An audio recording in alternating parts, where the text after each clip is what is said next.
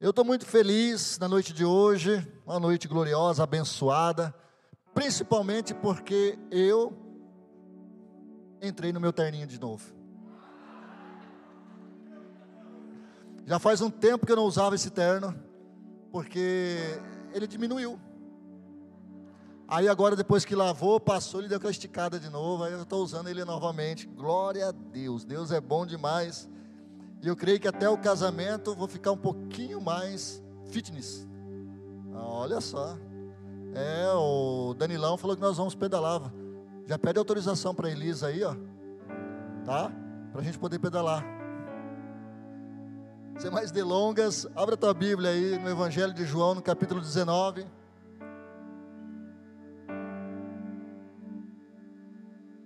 No Evangelho de João, no capítulo 19.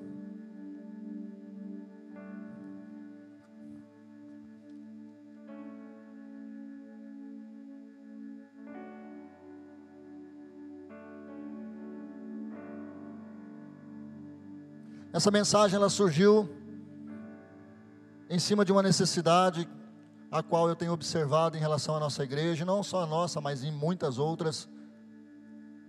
E principalmente com aquilo que eu tenho me movido internamente, entre o meu espírito e a minha alma, entre o espírito de Deus que habita no meu espírito e os meus sentimentos, o meu psique, as ideias a respeito da palavra né, de como vivê-la, de como enxergar o mundo a qual nós estamos inseridos, de como conduzir essa presença de Deus que já está sendo aqui falada, de como nos posicionar em relação ao chamado que nos foi dado.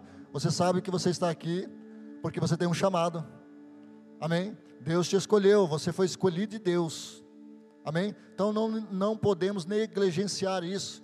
E hoje nós estamos vendo que a igreja ela mudou um pouco o foco. Qual que é o foco hoje? Venham para receber. Amém? Mas é interessante que não é essa a proposta da igreja, porque a igreja é chamada para fora. Os chamados para fora, ou seja, na verdade, quando nós nos reunimos com a igreja, não é para receber, mas é para dar nós damos a adoração, nós damos o nosso culto, o nosso louvor, nós fluímos em comunhão, em graça, em adoração. Por quê? Porque nós estamos ali no momento onde nós estamos como um corpo de Cristo, onde o cabeça está nos instruindo. E aí depois iremos para fora. Cada um aqui tem a sua realidade. Por exemplo, nós temos aqui pessoas que são é, funcionários, né, de empresas ou de órgãos públicos, temos empresários, temos profissionais liberais, cada um vai para o seu contexto semanal. Temos dona de casa, que com certeza faz bem o seu papel, cuida dos seus filhos, os filhos vão para a escola, mas é nesse contexto diário que é onde verdadeiramente nós temos que manifestar o perfume de Cristo, o bom perfume de Cristo. Amém? Mas para isso nós precisamos entender e fugir, né, dessa coisa, dessa forçação que está tendo hoje em relação às igrejas. Por exemplo, se há um profeta que revela até o, o RP, é, RPG, né, que, RG, né, as pessoas vão lá, meu amado, minha amada, se você é cristã, se você já entregou a sua vida para Jesus, se você é cristão, você já entregou a sua vida para Jesus, você tem o espírito de revelação dentro de você, o espírito de Deus. Amém? Se houver alguma necessidade de você receber alguma coisa da parte de Deus, pega a tua Bíblia e abra ela e leia, se coloque de joelhos e fala assim: Senhor, eu só vou levantar daqui a hora que eu ouvir a sua voz. Teimosia. Mas você vai sair dali depois que você ouvir a voz do Senhor. Amém? Parar de ficar ali correndo, como se fosse alguém que não tem um pastor, um bom pastor, ficar correndo atrás de palavras, né? ah, eu preciso porque eu estou me sentindo. Olha, a Bíblia diz que no mundo tereis aflições. Então não adianta, enquanto nós estivermos aqui revestidos dessa carne com corrupção, porque ela só será é, totalmente santa, né? Da, da forma como é a de Cristo hoje, depois da ressurreição. Hoje de manhã a pastora Cláudia falou no ensino que Jesus está à destra do Pai e com o corpo. Ele não é um espírito. Uh, ele está lá, tem um corpo. Você está entendendo? Então, esse tipo de coisa, de revelação, que nós temos que resgatar para dentro das nossas igrejas, trazer para nós, nesse entendimento. Pastor, mas eu fui para a igreja porque eu estava com problema. Não, venha para a igreja para adorar a Deus. E aí, nessa adoração, Deus vai despedaçar o jugo do seu problema. Você está entendendo? Deus vai despedaçar o jugo. Na hora que você estiver adorando lá o Senhor, você vai falar: Senhor, eu vou te adorar, custe o que custar, até o fim eu vou te adorar. E você vai sentir Deus arrancando aquela dor. Não vai precisar de campanha. Quantos estão entendendo? Amém? O texto de hoje, no Evangelho de João, no capítulo 19, vai falar a respeito do está consumado, está concluído. E antes de fazermos a leitura, também quero falar das coisas que já tenho dito aqui há algum tempo. Eu falei aqui já há um bom tempo que a Bíblia, ela não pode ser lida, ser vista, tá? Como um balaio de gato. Quem conhece a expressão? Luiz conhece, eu sei que ele conhece. Balaio de gato. Agora você, daí o Luiz fala assim: por que será que eu conheço, né, pastor? Balaio de gato. Conhece? é uma expressão que se usa né, para falar a respeito de bagunça.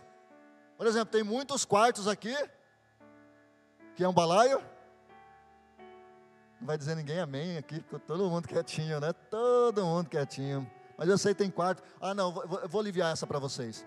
Dizem que as pessoas inteligentíssimas, tá? Aquelas que são quase um gênio, os quartos delas são bagunçados. Lá, agora tem um monte de gênio aqui, né? Agora tem um monte de gente aí, ó, inteligentíssima. Balaio de gato é essa mistura, essa bagunça que muitos fazem e não entendem e não sabem empregar a palavra num tempo correto, numa maneira certa. Muitas vezes pegam textos que são de forma específica para judeus e querem colocar hoje para gentios, ou pior, para a igreja cristã.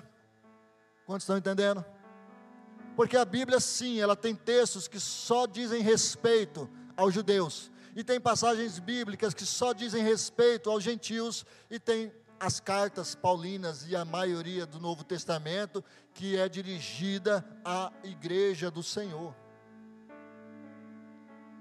E isso, na verdade, é muito bom nós entendermos isso. Por quê? Porque daí sai aquele, aqueles fardos, aqueles pesos que muitas vezes são colocadas dentro da igreja.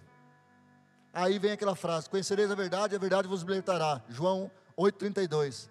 Mas aí a pessoa se converte e ela começa a ter fardos sobre seus ombros fardos da religiosidade, fardos dos usos e costumes, fardos e mais fardos e mais fardos e mais fardos, que chega um momento que a pessoa fala assim: Eu não quero mais ser crente.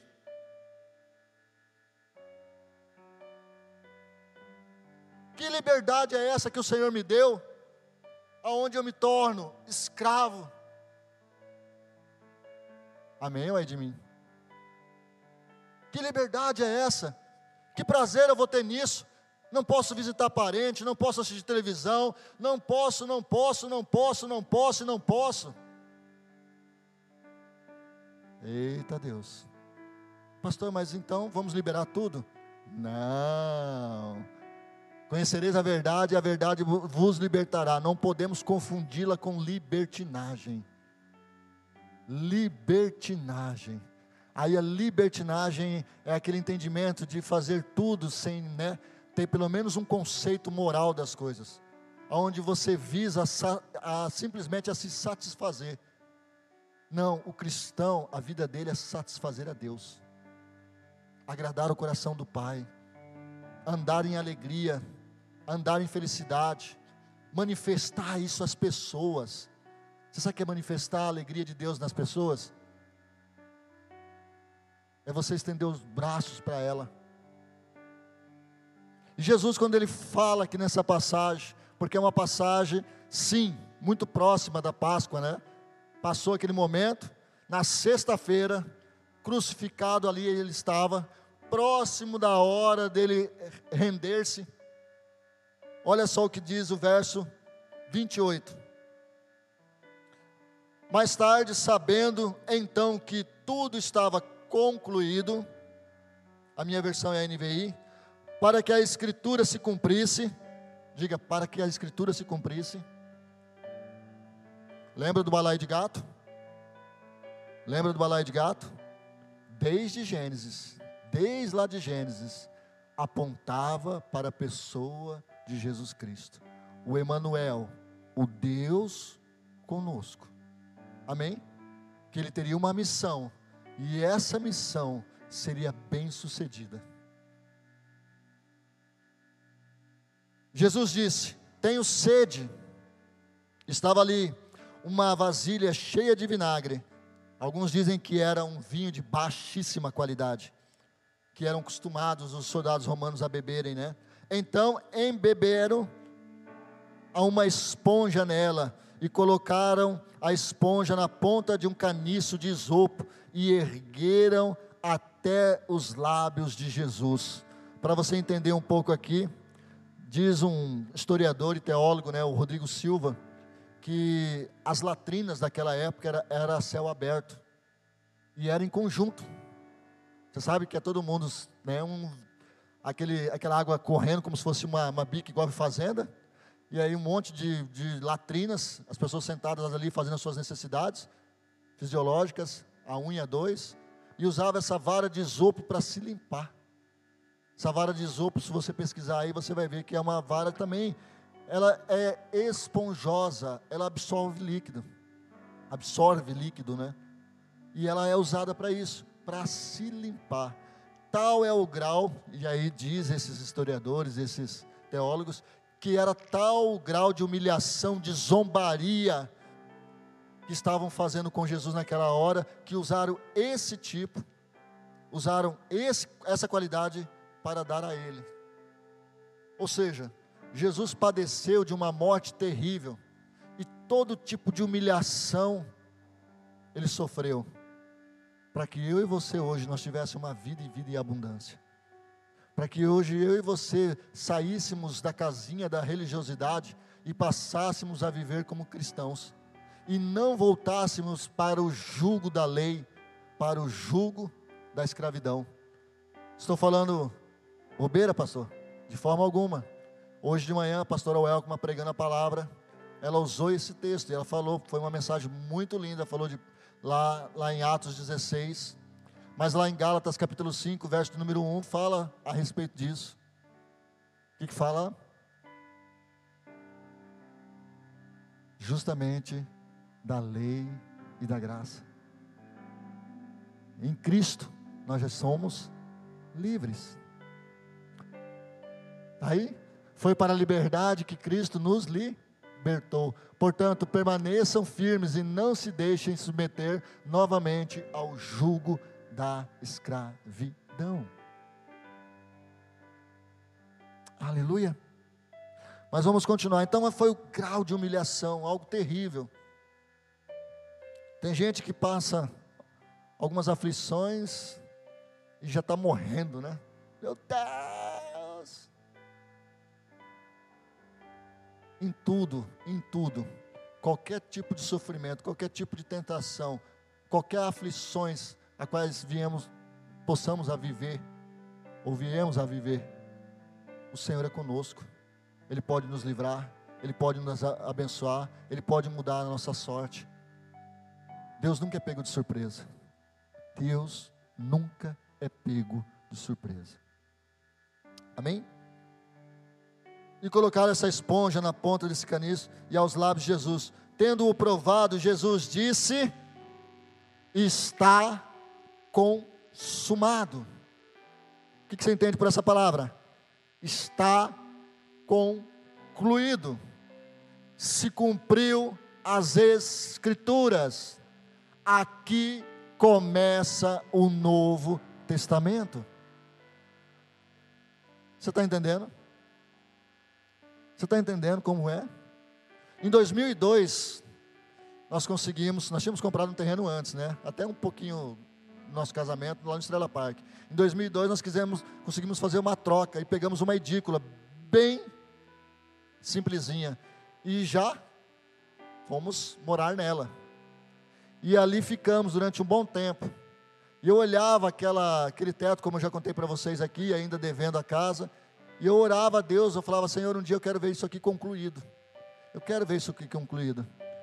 E aí nós começamos a fazer algumas coisas. Na época nós tínhamos né, é, uns irmãos aqui na nossa igreja que era próximo, nós éramos numa célula e foram lá e lavaram a casa e arrumaram a parte elétrica, fizeram um monte de coisa, coisas assim realmente de mimos para nós ali, para minha família. Felipe não havia nascido ainda, né? Era 2003. 2007 nós começamos a fazer a outra parte da casa. Mal acabamos o alicerce, estava ainda em cimento, né, aquela coisa toda, e já mudamos para ali também. A, a, Fernanda, o Felipe eram alérgicos, né, a nossa vivia tomando antialérgico, ajudamos a prosperar lá a, a farmácia, bastante antialérgico. E depois de um tempo, 2010, nós conseguimos concluir aquela peça. Amém? Depois foi feito o muro, e ainda nós estamos em processo de conclusão. Mas ainda assim, nós não podemos dizer que a nossa casa está concluída, mas está quase. Já nesse caso aqui, quando o Senhor falou assim, está consumado, ele falou assim, está concluído. Todas as coisas que foram ditas, de todas as formas que foram faladas, como os profetas se levantaram, como a lei apontava, tudo, tudo, tudo, tudo, tudo, tudo, tudo apontava para Ele, para Jesus. E nessa hora, e nesse momento, se cumpriu as Escrituras. Amém? É importante nós entendermos isso. Pastor, mas o que, que eu faço então? Eu desconsidero a restante da Bíblia de forma alguma. Mas eu quero que você parta a lê-la, tá? A partir da luz cristã ou da luz de Cristo, com os olhos da graça. Então, quando você for ler o conteúdo histórico, até porque o apóstolo Paulo fala em 2 Timóteo, capítulo 3, verso 16, a respeito né, que toda a escritura é divinamente inspirada. Mas por que, ele fala isso? Porque realmente é, ela é inspirada, ela é para você ser líder, é pra, é, ela, ela é digna de ensino, porque ele fala sobre isso, ensino. Nós devemos aprender da onde veio a nossa base cristã. Agora eu tenho que olhar todas elas na ótica cristã, na ótica de Cristo, porque senão eu posso trazer coisas para o dia de hoje e sair fora dos caminhos da verdade. Quantos estão entendendo? Amém? Quero que você abra comigo rapidamente em Mateus capítulo 5.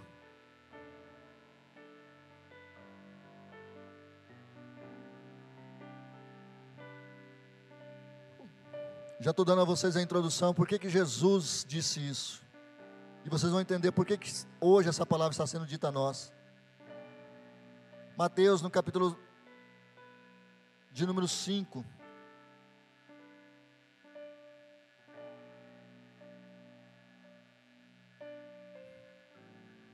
Verso 17.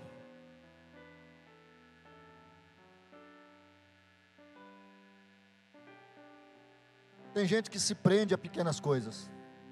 Tem gente que fica coando mosquito e engolindo camelo. Tem gente que fica falando a respeito de sábado, tem gente que fica falando a respeito disso e daquilo, mas coisas mais importantes hoje, como honrar pai e mãe, né? como ser uma pessoa prudente e honesta diante da sociedade, como realmente fazer aquilo que Cristo faria em nosso lugar, muitas vezes isso passa desapercebido, né? Fica em segundo plano. Por quê? Porque o meu plano primeiro é questionar algumas coisas. Eu quero questionar. Eu quero de repente colocar né, pessoas contra a parede, porque que isso é certo, isso é errado. E uma delas é esse entendimento. E uma vez eu falei aqui, Jesus, ele aboliu a lei. Agora vocês vão entender como é importante fazer uma leitura correta e termos maturidade a respeito das coisas de Deus.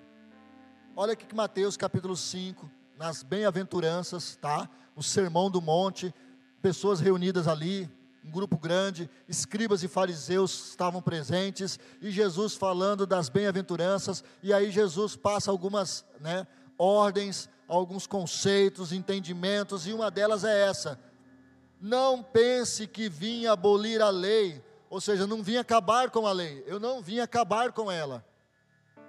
Como que eu vou acabar com algo que fala, que fala de mim, que me descreve? Eita Deus. Ou os profetas não vim abolir, mas vim cumprir. Uhul. Aí tem gente que entende assim, ah não, mas cumprir que ele está falando, ele veio praticar, não confunda cumprir com praticar. Praticar é uma coisa, cumprir é outra. Cumprir é justamente aonde nós acabamos de ler, lá naquele verso, onde ele falou que está consumado, está concluído, está cumprido. Eu vim para cumprir, por quê? Porque a lei e os profetas falavam de mim. E é importante que vocês saibam disso, igreja. Vocês não estão aqui reunidos por causa do Hanukkah, vocês não estão aqui reunidos por causa das festas, das bandeiras, vocês não estão aqui reunidos por, por causa disso, por causa daquilo, vocês estão reunidos aqui em meu nome. Aleluia. Vamos lá. E digo a verdade: enquanto existirem céus e terra, de forma alguma desaparecerá da lei a menor letra ou menor traço. Aí as pessoas ficam até aqui, né? Não, mas o céu e a terra não vai passar. Então, não passou. Mas não conclui o verso.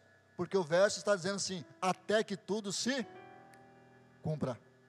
Até que tudo se cumpra.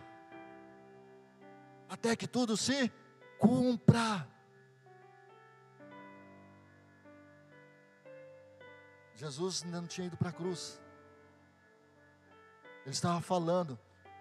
Os evangelhos é o tempo da transição. É o tempo da transição, da lei dos profetas indo para a graça, indo para o reino de Deus, indo para o reino de Deus. Se você gosta do Velho Testamento, amém, não tem problema nenhum. Pastor Raimundo Mendes é mestre no Velho Testamento. E tem muitas coisas lindas e maravilhosas lá. Mas a graça é superior.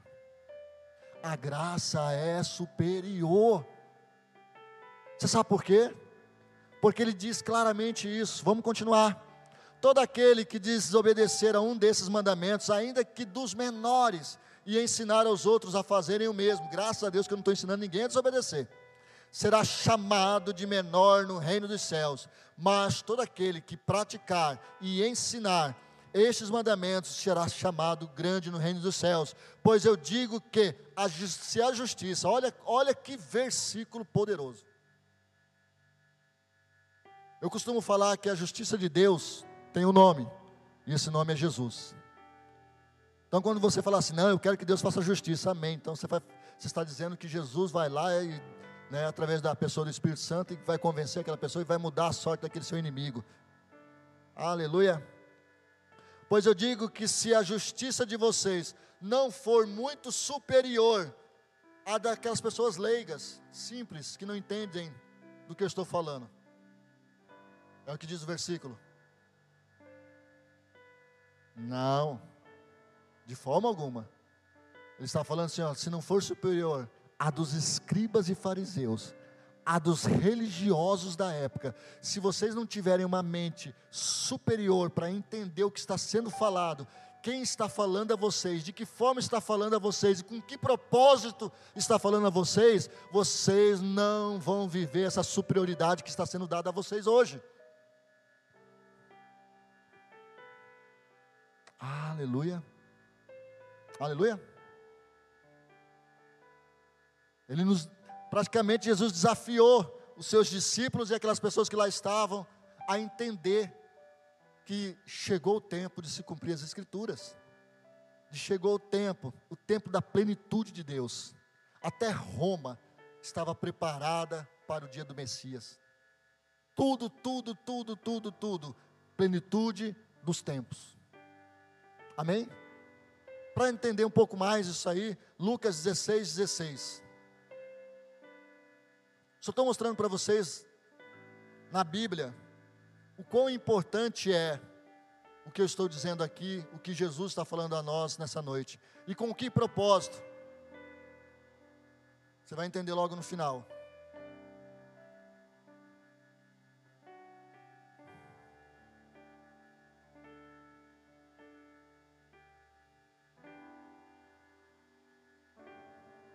Acharam?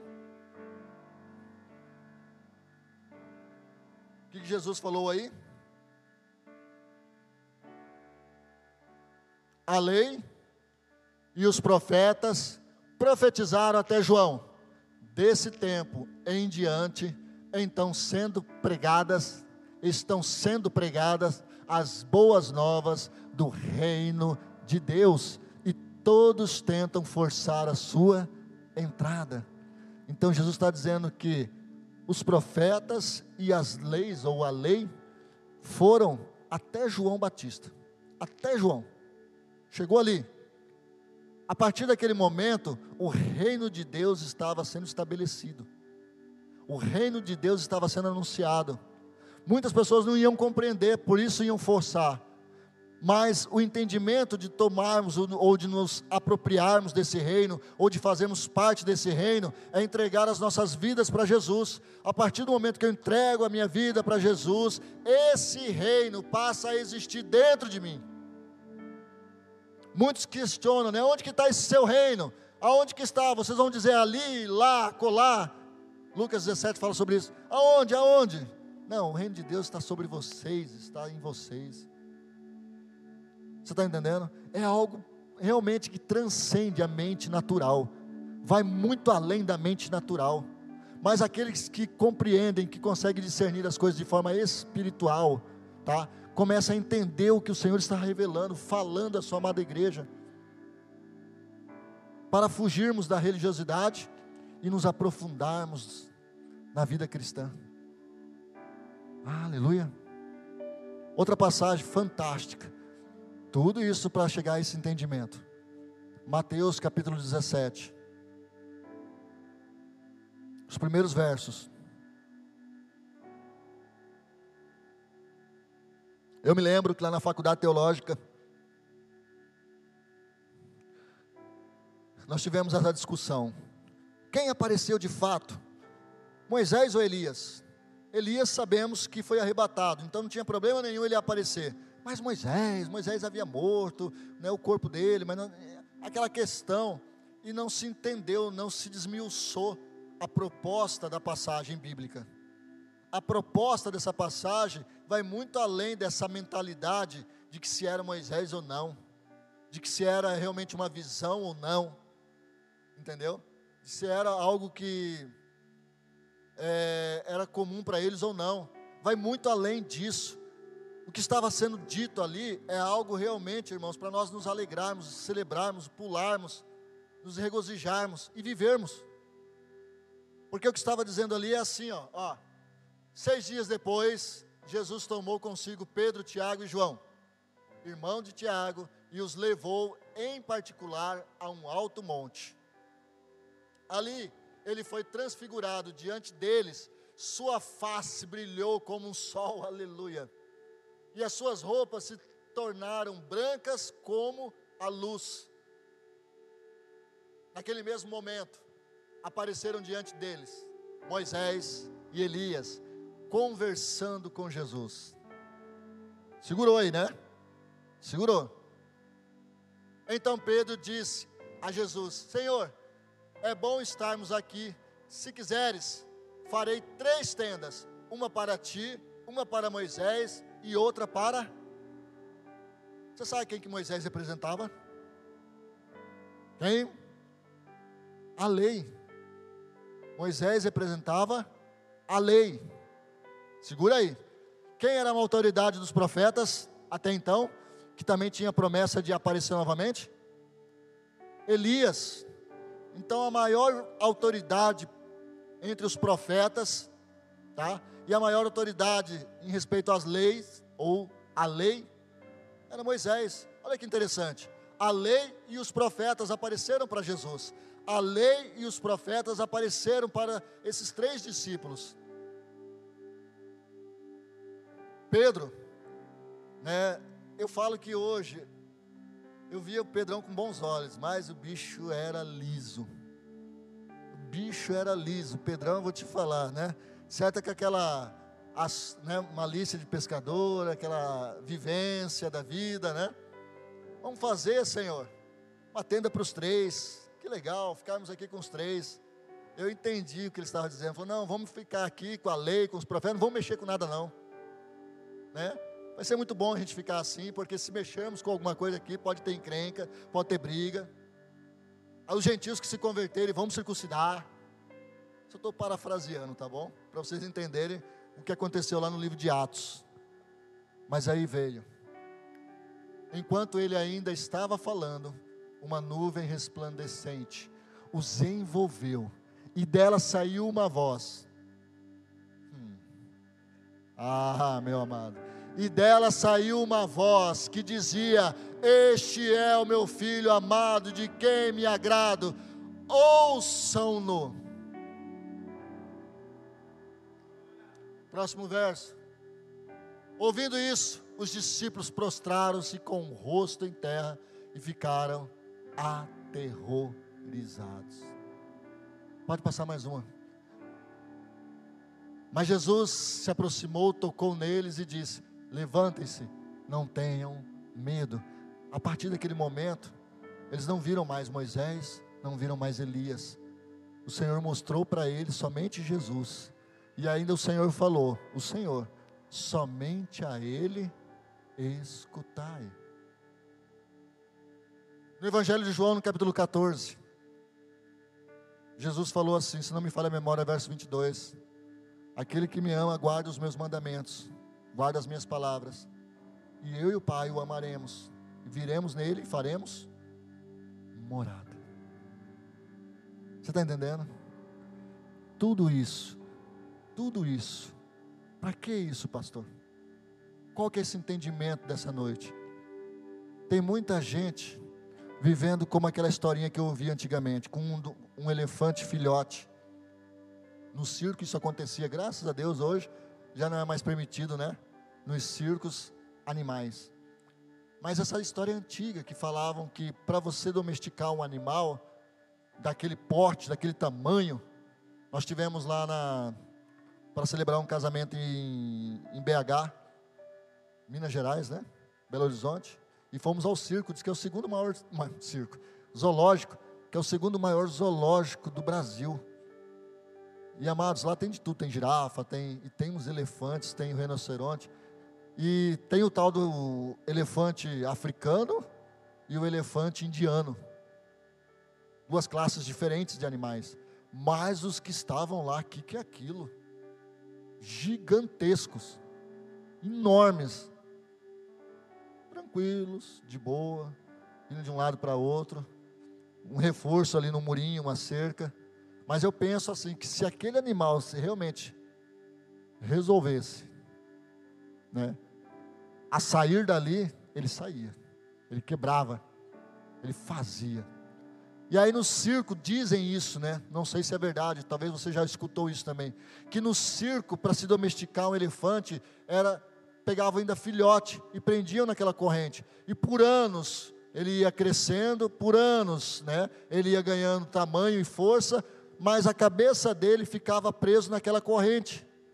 Aquela corrente já nem mais aguentava qualquer, qualquer coisinha ele já arrebentava, mas pela mentalidade dele, porque desde pequeno aprendeu daquela forma, né, foi é, imposto aquilo a ele, ele permaneceu naquilo e não se libertou.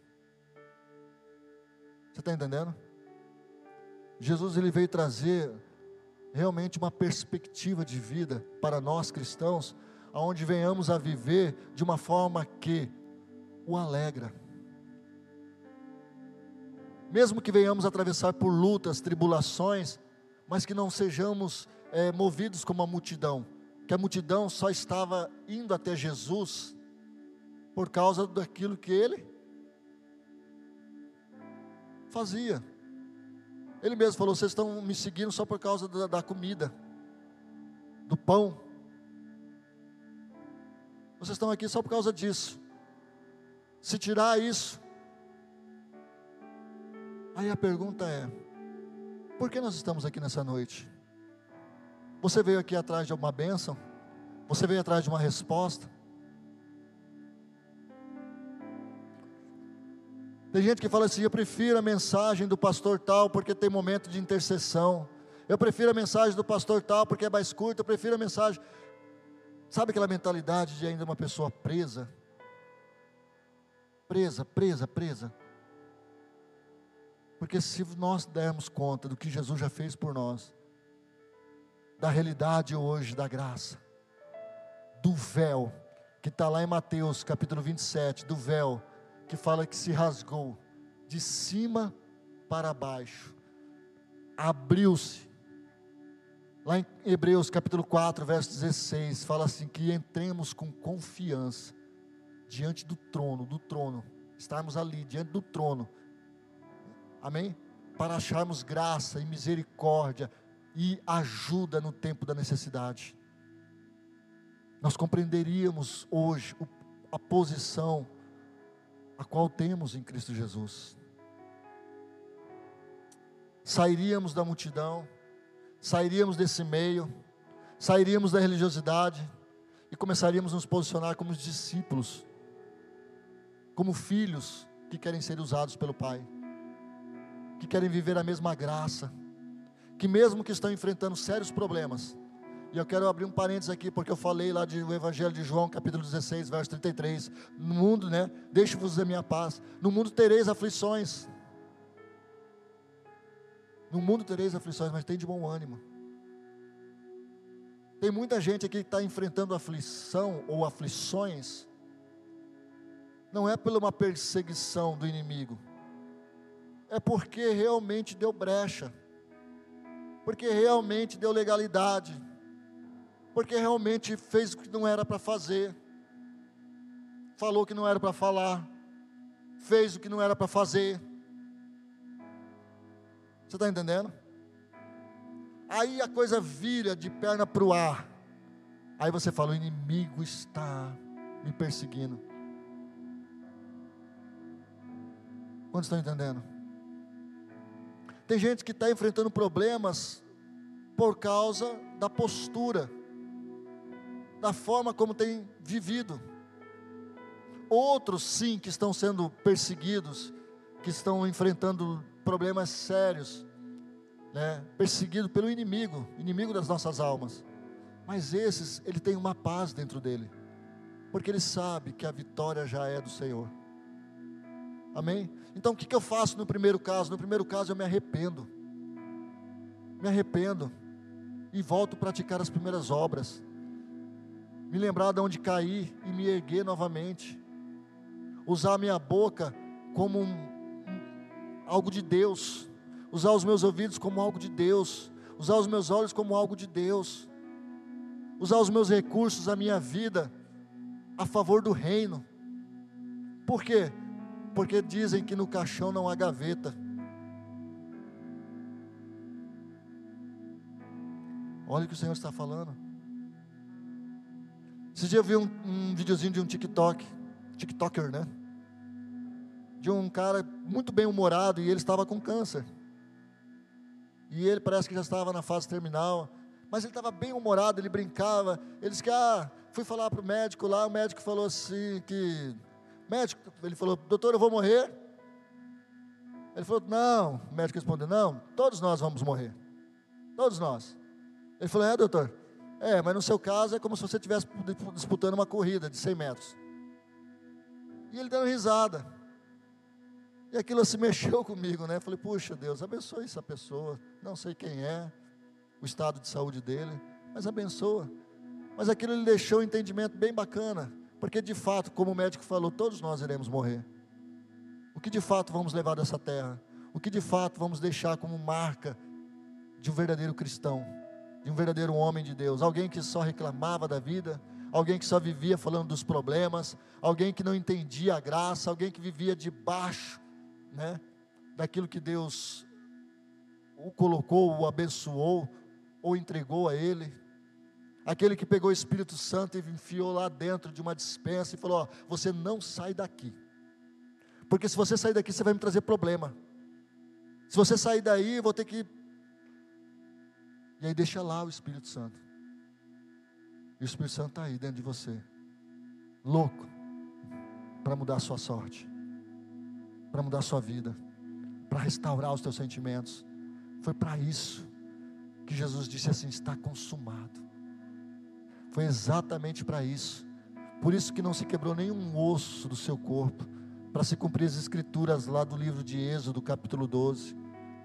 Por isso que fala, né, que transpassou, porque a morte dele foi dada dessa forma, transpassou, para que se cumprisse o que está lá em Zacarias. Tudo isso para que eu e você hoje estivéssemos vivendo essa graça que está disponível.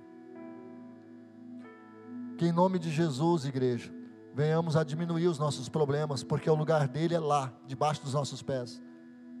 Amém? E vamos potencializar a graça, vamos potencializar a misericórdia, vamos potencializar, potencializar a unção de Deus que está disponível.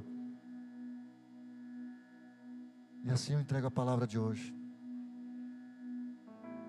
Está consumado.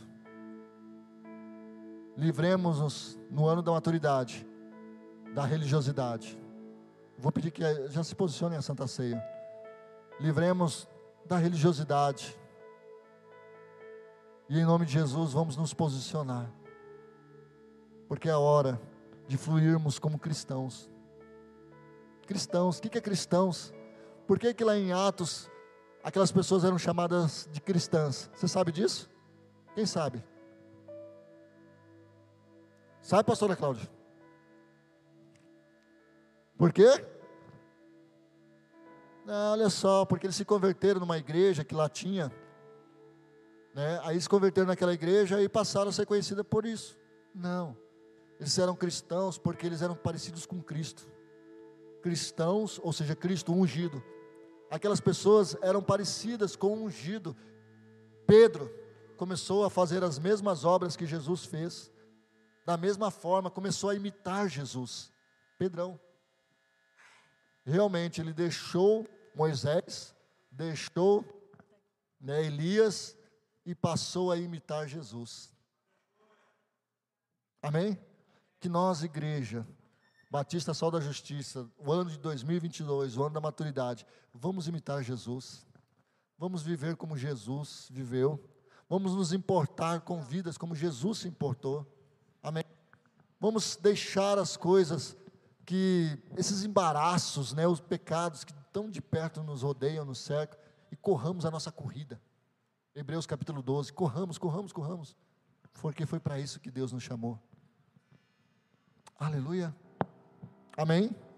Eu espero que você tenha sido abençoado com essa palavra.